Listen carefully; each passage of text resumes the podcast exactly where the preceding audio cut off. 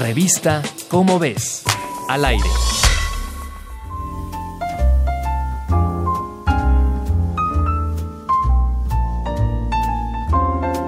Un tatuaje es una historia, un recuerdo imborrable. Cada vez es más común ver tatuajes en los cuerpos de las personas. Son parte de la identidad.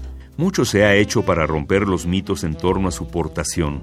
Recuerda, el uso de los tatuajes no debe ser motivo de discriminación. Cada persona es libre de usar su cuerpo como considere, así que no margines a quienes los llevan en la piel. Aunque no lo creas, el uso de los tatuajes es milenario. Hace dos mil años, en el sureste de Utah, un tatuador preparó sus herramientas para marcar la piel de una persona. El tatuador usó el tallo de un arbusto al que había amarrado dos espinas de nopal. Al terminar, notó que una de las espinas estaba rota y la arrojó a una pila de basura. Ahí quedó inmóvil la pequeña espina. Convivió con restos de maíz, huesos, fragmentos de cerámica y otros desechos por 19 siglos, hasta que en 1972 un equipo de arqueólogos la encontró. Las y los especialistas describen este artefacto con rareza. Primero no se pudo adivinar su utilidad y la almacenaron en una caja del Museo de la Universidad Estatal de Washington.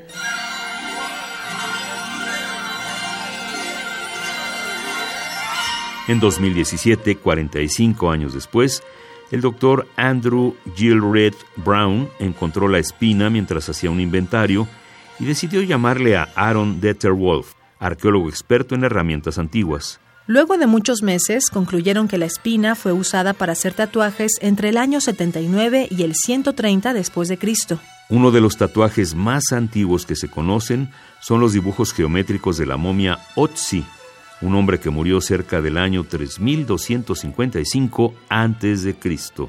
Como puedes oír, el arte del tatuaje es milenario y es una de las prácticas con mayor carga simbólica en la humanidad.